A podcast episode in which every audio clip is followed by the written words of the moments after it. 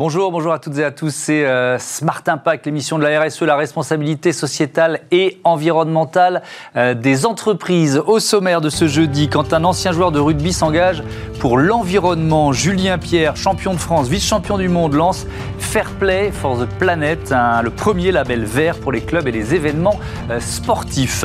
Comment contrôler et améliorer la qualité de l'air intérieur dans les entreprises et surtout dans les bâtiments publics? Ce sera le thème de notre débat tout à l'heure euh, on découvrira les solutions proposées euh, notamment par Veolia.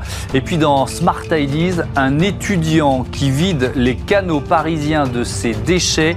Vous verrez que la pêche au trésor est surprenante et désolante. Sport, pollution, incivilité, trois thèmes, 30 minutes pour les développer. C'est Smart Impact.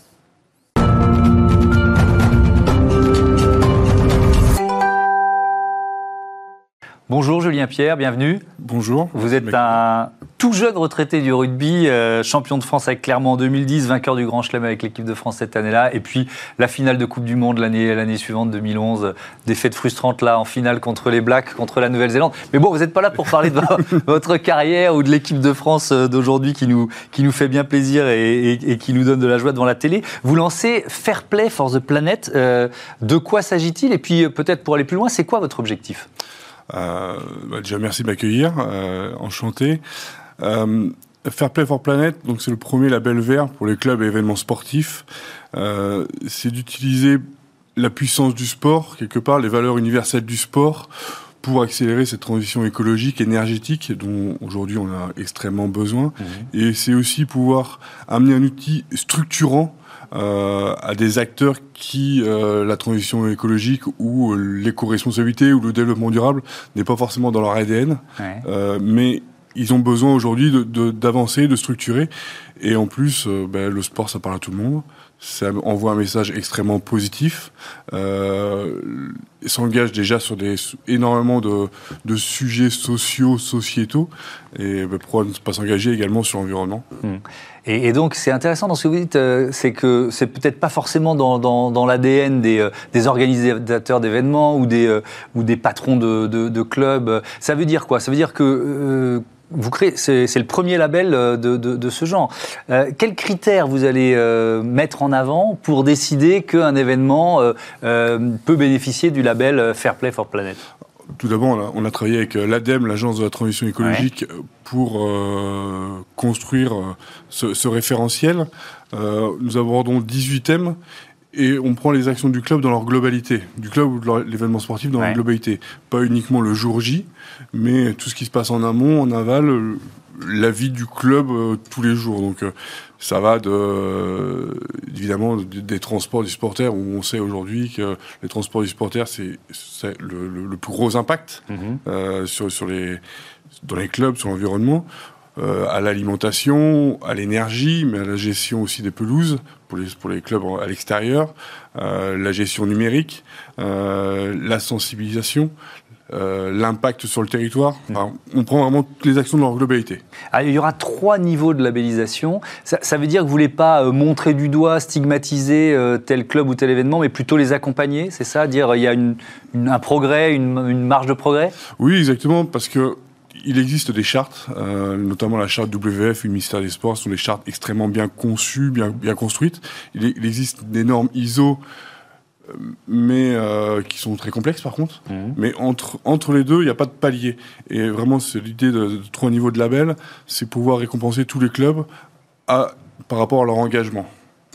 Et donc montrer qu'effectivement on est dans une, euh, dans une démarche. Il sera euh, valable pendant combien de temps ce, label Fair Play for Planet euh, Parce que ça vaut pas pour toute la vie d'un club, j'imagine. Vous avez vérifié Et Ça vaut pas pour toute la vie d'un club, évidemment. Comment on fonctionne exactement Une fois que le club, on, tombe d'accord avec eux, on envoie le référentiel, ils le remplissent de la manière la plus exhaustive possible. Mmh. On envoie un expert sur place vérifier le déclaratif et voir aussi l'écosystème du club, comment fonctionne, euh, ou, de, ou de, de l'événement. Mmh. Et derrière, nous, on remet un rapport avec une évaluation, une notation, mais surtout le plus important et, et ce qui compte le plus, c'est des axes d'amélioration et des solutions pour être euh, ben, de plus en plus éco-responsable et, vraiment dans une démarche de développement durable. pourquoi, vous, pourquoi vous vous lancez dans, dans ce projet, Julien Pierre? Elle vient d'où euh, cette fibre, cette fibre verte? Elle vient de, elle vient de, de, très loin. Euh, j'ai eu la chance de grandir dans un parc animalier ah qui a été créé par mon grand-père il y a 60 ans. d'une famille engagée dans la protection de l'environnement depuis mmh. très très longtemps, d'un voyage, de plusieurs voyages à l'étranger qui m'ont marqué, qui ont décidé de, je me suis engagé. Je suis président aujourd'hui d'une fondation que j'ai créée qui a pour objectif la, protection des espèces menacées. Mhm. Euh, et puis de mon passé de sportif. Vous en avez parlé au, début où, où euh, j'ai eu la chance de participer à des grands événements sportifs, de voir l'impact du sport sur l'environnement. Euh, de voir la puissance du sport aussi, pouvoir faire attirer du monde, mettre des projecteurs sur, mhm. sur, sur certains sports. Et puis aujourd'hui, on voit aussi l'impact euh, du réchauffement climatique sur, certains, euh, sur certaines compétitions déjà internationales et, et, on sait que ça va aller qu'en ouais. s'accélérant malheureusement. Oui, alors quand vous parlez de l'impact d'un grand événement, quelques chiffres sur la pollution liée au sport que j'ai trouvé euh, dans le, le, le, communiqué que vous avez publié pour annoncer la, la, création de Fair Play for Planet. 2 millions de tonnes de gaz à effet de serre produits lors d'une Coupe du Monde de football, 10 millions de balles de tennis jetées chaque année en France, 2,5 tonnes de déchets générés par une manifestation sportive qui regroupe 5000 personnes. Là, on pense peut-être à une course ou à un événement euh, euh, comme ça. Est-ce que c'est d'après vous, relativement facile de faire baisser euh, ces chiffres? Je vais, prendre un grand événement. Vous avez participé à, une ou plusieurs Coupes du Monde de, de rugby. Il y a les JO qui se préparent en France pour 2024. Est-ce que ça vous semble facile de faire baisser, là, ce chiffre de 2 millions de tonnes de gaz à effet de serre pour une, pour une Coupe du Monde, par exemple? Facile, euh, il faut mettre pas mal de process en place, c'est certain. Euh, mais l'idée aussi de notre label, c'est que toute action a un impact sur le long terme. Et le, fait de pouvoir commencer à s'engager dans une action, mhm. ben, permet de s'engager dans une action globale au sein du club et de d'avoir euh, ben, chaque action dictée par l'éco-responsabilité. Euh, les transports, on sait que c'est euh, c'est encore une fois c'est extrêmement impactant. Mhm. Je discutais hier avec un club de Ligue 1 qui avait calculé que sur un match, le déplacement des supporters était plus impactant que tous les transports en avion de son équipe première masculine et féminine.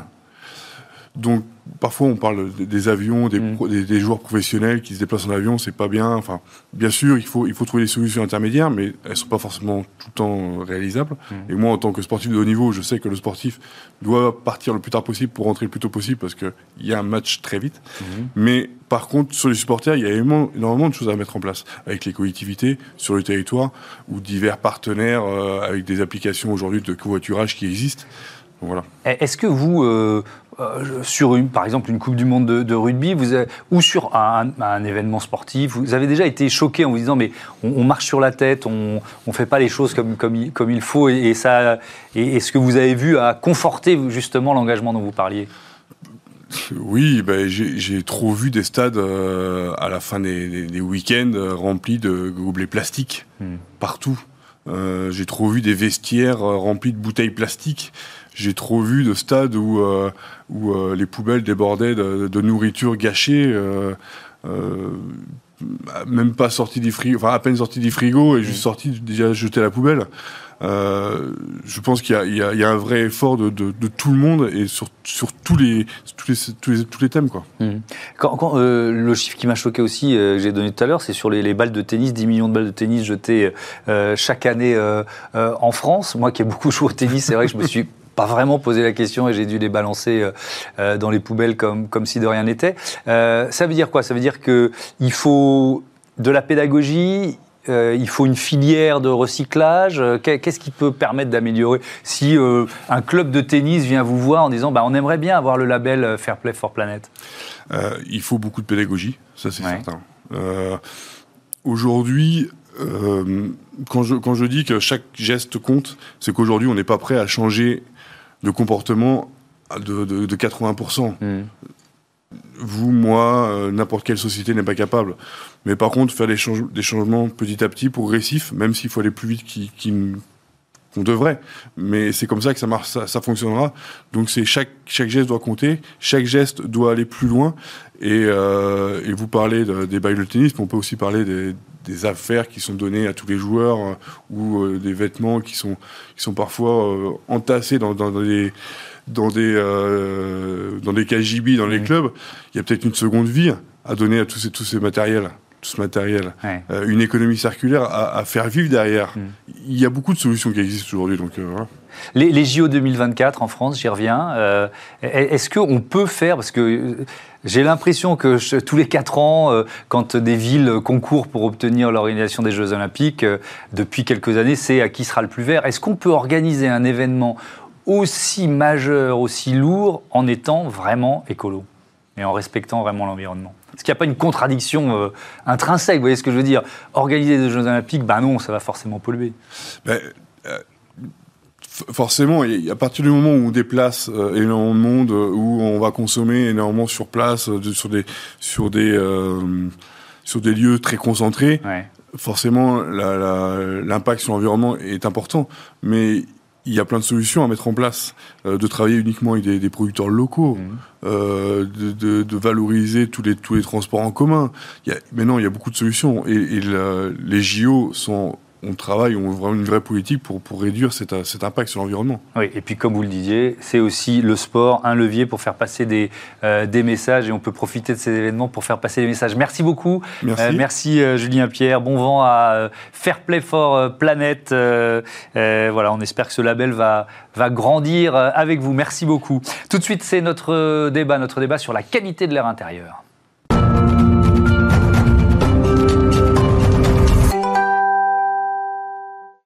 Comment contrôler et améliorer la qualité de l'air intérieur C'est le thème de notre euh, débat avec euh, Frédéric Bouvier. Bonjour. Bonjour. Bienvenue, vous êtes le euh, directeur du pôle compétences air chez Veolia. Et Victor de Bilco, bonjour. Bonjour. Vice-président de l'agglomération du Beauvaisis en charge de l'environnement. Vous êtes également chef d'entreprise. Vous avez une boulangerie bio à Beauvais. Et puis alors, on- je viens de faire une interview avec Julien Pierre, ancien grand joueur de rugby. Vous, vous êtes un ancien pro du triathlon. Donc, C'est Exactement. une journée sportive dans, dans Smart Impact. Euh, améliorer la qualité de l'air, défi euh, majeur évidemment. Euh, Veolia vient d'ailleurs d'envoyer un, cahier, euh, le cahier qui s'intitule Gagner le combat de l'air intérieur dans les villes de France, préparé avec l'Association des villes de France et le CEREMA, mode d'emploi très concret qui reprend certaines des solutions dont on va parler maintenant. Mais je voudrais commencer, Frédéric Bouvier, par un, constat, peut-être un constat chiffré de l'impact sanitaire de la pollution de l'air. Oui, si on s'intéresse à l'air hein, aujourd'hui de manière plus importante, c'est qu'en fait, l'OMS, l'Organisation mondiale de la santé, a établi que c'est le premier risque environnemental à l'échelle planétaire.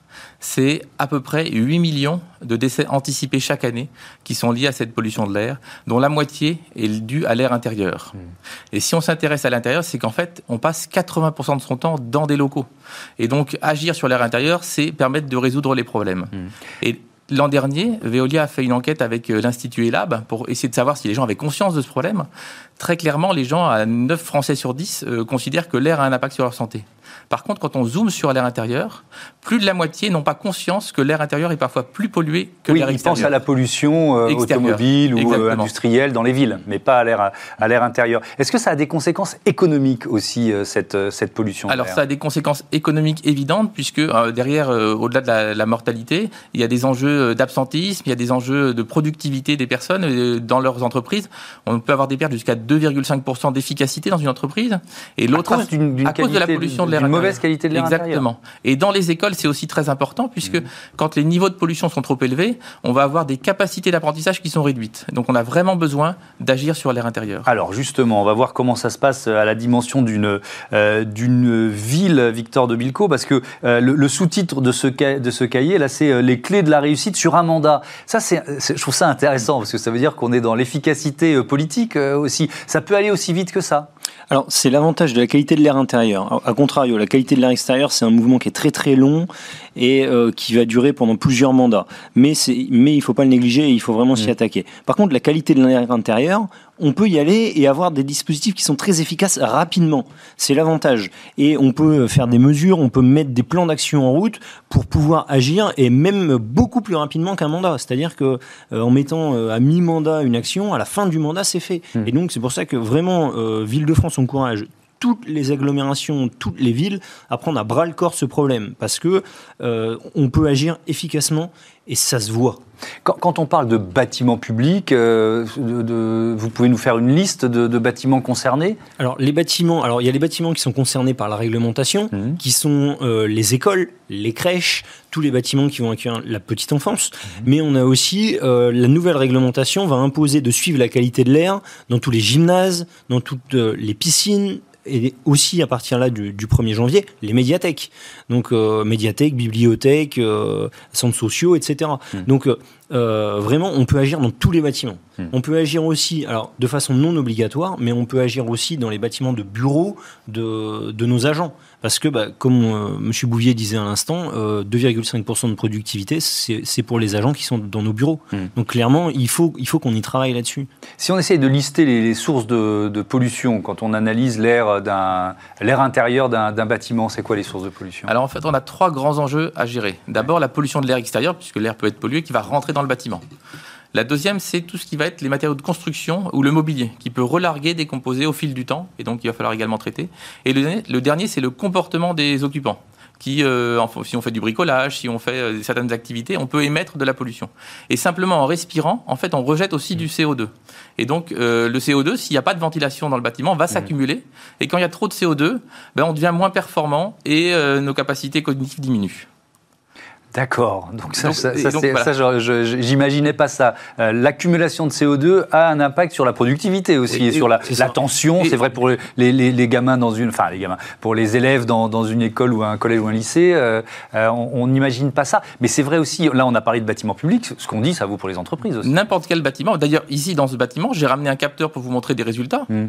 Actuellement, je on crains le pire. On a des niveaux qui sont un peu élevés. Je sais pas si vous, ça peut être montré sur la caméra. Alors, on voit, le, ouais, on voit, on voit, on voit, les couleurs qui, euh, qui s'affichent. Voilà, euh, donc, logiquement, il faut rester plutôt en dessous de 1000. Ouais. Et on voit qu'on est monté jusqu'à 1600, 1800. Donc c'est la partie rouge. La partie euh, rouge et orange sur la, sur la courbe. D'accord, donc on est au-delà d'un seuil acceptable en, quantité de CO2, c'est ça? Exactement. C'est pas dangereux en termes de santé, vous n'allez pas tomber, mourir, mais par contre en termes de capacité de réflexion, de pouvoir vous concentrer sur ce que vous allez nous raconter, ça, ça, peut, ça peut jouer. Vous voulez dire que quand je bafouille, quand je bafouille, c'est parce qu'il y a une accumulation de, CO2. Non, mais ça veut dire surtout qu'il y a une amélioration en termes de ventilation euh, euh, et qui est assez facile à faire? Alors, en fait, il va falloir faire deux, trois choses si on veut mmh. réellement prendre en compte le, le problème de l'air. D'abord, il faut rendre visible cette pollution invisible. Ça fait des mois que vous êtes ici, vous avez jamais Et c'est la première fois qu'on l'objective.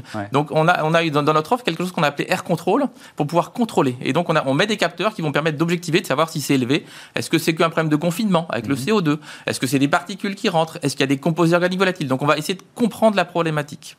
Ensuite, on a une offre qui s'appelle Air Performance.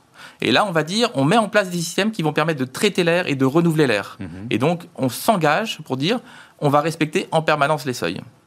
Et le dernier point, on l'a appelé air human, parce qu'en fait, sur l'air, le comportement, votre comportement, le comportement des personnes qui vont faire le ménage et, autres, va avoir un impact sur la qualité de l'air. Là, on, est dans la pédagogie. Exactement. On est dans la pédagogie. La pédagogie, euh, c'est aussi un élément euh, euh, important. voilà, quand on est en charge d'une ville ou d'une ou d'une agglomération, il y, a beaucoup d'acteurs finalement qui peuvent transmettre les bons comportements.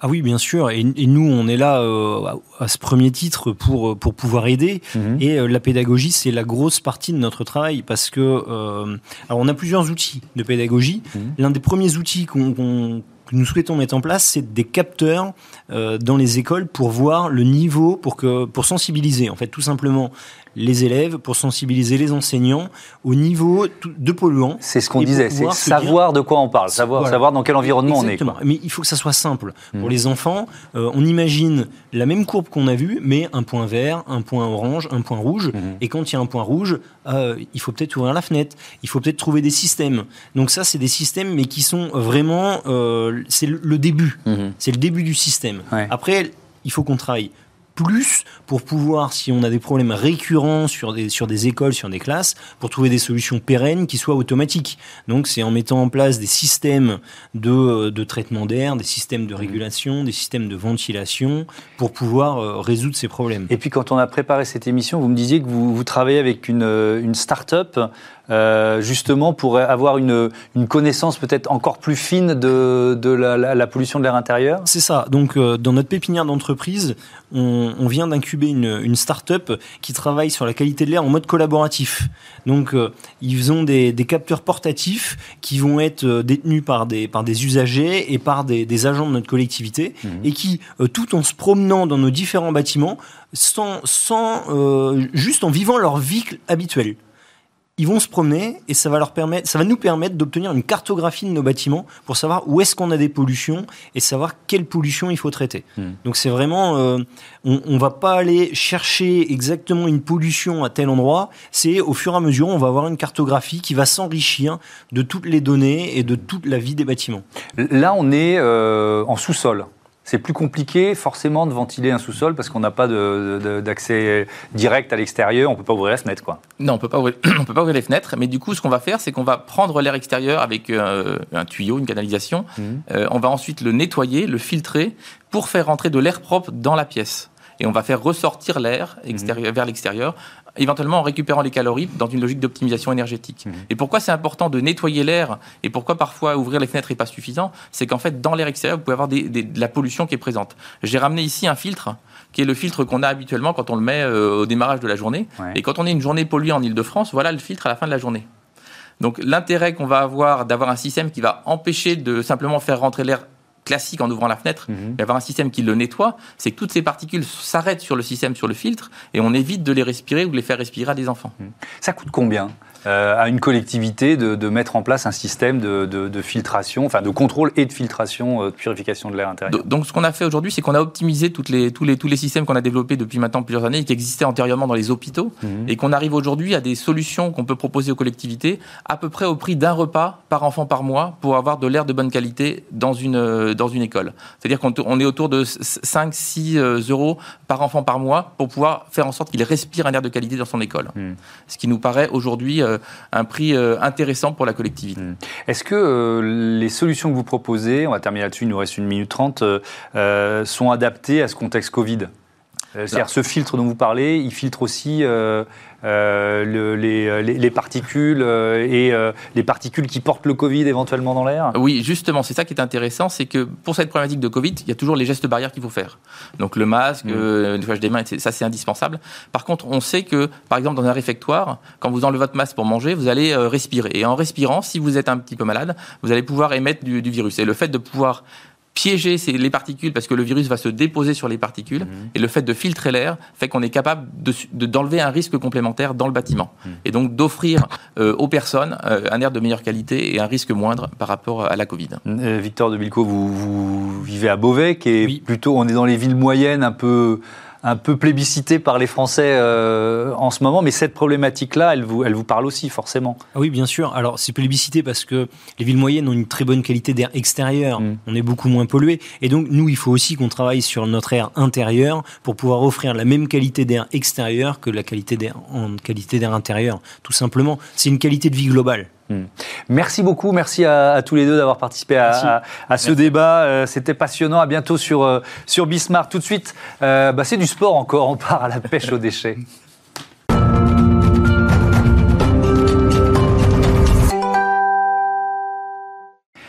Smart Ideas, une bonne idée. Aujourd'hui, une association mise en avant. Bonjour Clément Charret, bienvenue. Bonjour, merci de me recevoir. Vous êtes étudiant en deuxième année de, de, STAPS, vous voulez devenir éducateur sportif. Décidément, il y a un fil rouge sport dans cette émission euh, aujourd'hui. Et alors, vous pratiquez, j'ai découvert ça dans un, dans un reportage, vous pratiquez la pêche à l'aimant. Mais de quoi s'agit-il? C'est ça, tout à fait. En fait, nous, on fait de la pêche à l'aimant. En fait, on est équipé de gros aimants assez puissants qui peuvent soulever jusqu'à 1 tonne 6 pour les plus gros mmh. et des grappins. Et le but, c'est de lancer l'aimant le plus loin possible, le grappin le plus loin possible, et de draguer le fond, de ramener tout ce qui se trouve. Et euh, on trouve des quantités astronomiques, on trouve des vélos, des caddies. Euh, et vraiment, le but, c'est nous de dépolluer le canal, c'est de dépolluer tous les cours d'eau dans lesquels on s'y trouve, grâce à ces aimants et ces grappins. Ouais, on va rentrer un peu dans le détail. Déjà, où, où est-ce que vous agissez? On est en région parisienne, c'est quoi? C'est euh, des canaux, c'est la Seine, c'est quoi? Alors nous, on fait les deux. On fait les canaux, de, ça s'appelle le canal de l'Ourcq dans le 93, Ouais. et aussi le canal Saint-Martin, Mhm. et on fait aussi la Seine. Donc on est vraiment sur trois endroits différents, mais on va dire les trois gros spots où on pratique le plus. Et, euh, et vous pouvez faire une, une petite liste? Là, vous avez commencé à, à citer. On voit des, on voit des images. Donc, euh, euh, des vélos, des trottinettes. Qu'est-ce que, qu'est-ce que vous Vélos, remontez trottinettes, des caddies, des scooters, des euh, machines à laver, des baignoires, des fours, des tout ce que vous pouvez imaginer dans l'eau, on l'a trouvé. Des panneaux de signalisation. Exactement, des, barrières, des. euh, oh, je pourrais même pas tout citer tellement il y en a. C'est vraiment c'est de tout et de rien. Ouais. Vous faites ça souvent On fait ça dès qu'on peut, tous les week-ends. On essaie tous les week-ends quand on n'a pas les cours, quand on travaille pas à côté, les week-ends, les mercredis après-midi. Quand on n'a pas cours, on essaie de caler une petite pêche avec les copains. Et voilà, c'est vraiment que dès qu'on peut et on, on va Ouais. dépolluer. Et donc, vous avez créé une association, l'Aimant Club Pavillonnais, euh, qui est tout- toute jeune, hein, juin 2019. Est-ce que vous avez calculé combien de tonnes de déchets vous avez sortis en quoi 18 mois quoi? Ouais, en 18 mois, enfin, on a commencé il y a deux ans, mais on a créé l'association il y a un an et demi. Ouais. Et si on fait un total depuis le début, on est à 30 tonnes de déchets. Donc 30 tonnes, ça passe, comme je vous dis tout à l'heure, de tout et de rien, mais Ouais. 30 tonnes, c'est conséquent. Chaque sortie, c'est des vingtaines de vélos, des dizaines de trottinettes. C'est des chiffres qui sont assez conséquents. Est-ce qu'il y a un objet surprenant que vous avez récupéré, euh, pêché, Alors- que vous imaginiez jamais trouver là quoi? Pour ma part, j'ai trouvé une baïonnette de la Première Guerre mondiale. Ouais. Je pense que ça, point de vue, euh, enfin, c'était vraiment très, très impressionnant de le sortir. C'était, ça m'a beaucoup marqué. Mhm. J'ai sorti aussi un revolver de Napoléon III. Donc c'est vraiment les deux choses qui m'ont marqué le plus. Euh, qu'est- Qu'est-ce qu'ils deviennent Alors là, c'est des objets presque de collection, donc je ne sais pas ce que vous avez pu en faire euh, après, mais qu'est-ce qu'ils deviennent ces objets? Est-ce que est-ce qu'il y a un marché? Est-ce que vous les proposez à des ferrailleurs? Euh, C'est- quoi la, la logique derrière l'avenir de ces objets quand vous les avez sortis du canal? Alors nous, dès que c'est sorti, on a deux solutions. Soit quand il y a beaucoup de ferraille, on appelle directement un ferrailleur avec qui on est en contact. Mhm. On l'appelle, il vient chercher, il se déplace et du coup, on n'est pas payé parce que lui il se déplace pour nous. Mhm. Donc c'est comme ça que ça marche. Ou alors on appelle directement les villes, on appelle euh, les sociétés qui s'occupent de dépolluer et d'enlever les déchets. Par exemple, à Paris, c'est l'application euh, Dans ma rue, ça s'appelle Dans ma rue, Mhm. et elle qui s'occupe de, de débarrasser tous les déchets dans Paris. Ou alors quand c'est dans les villes, par exemple le Pantin, Pavillon-sous-Bois, Bondy, là c'est vraiment les communes qui viennent se déplacer et récupérer les déchets. Qu'est-ce que ça vous inspire euh, sur l'incivilité euh, de, de- enfin, quand on se dit euh, tout ça dans un canal ou dans la Bah, Seine? c'est que c'est fou. C'est vraiment, c'est incroyable, c'est inimaginable. Sur euh, 15 mètres de berge, il y a, je sais pas, plus de 200 tonnes de, de 200 kilos de déchets. C'est impressionnant et l'incivilité des gens, c'est c'est fou. On n'imagine pas tout ce qu'il y a et vraiment, ça, moi, ça me révolte personnellement. Eh bien, écoutez, bravo, bravo euh, avec euh, vos amis de l'Aimant Club Pavillonnais de, faire ce, voilà, ce travail euh, citoyen euh, tous les week-ends euh, ou presque en, en région parisienne. Merci beaucoup, Merci beaucoup Clément. Charret. Bonne pêche. Hein, je ne peux Merci, pas vous dire ouais. autre chose, même si on préférait une pêche plus sympathique et moins désolante que celle-là. Voilà, c'est la fin de cette émission. Je vous redonne rendez-vous demain, 9h, midi, 20h30 sur Bismart. Salut à tous.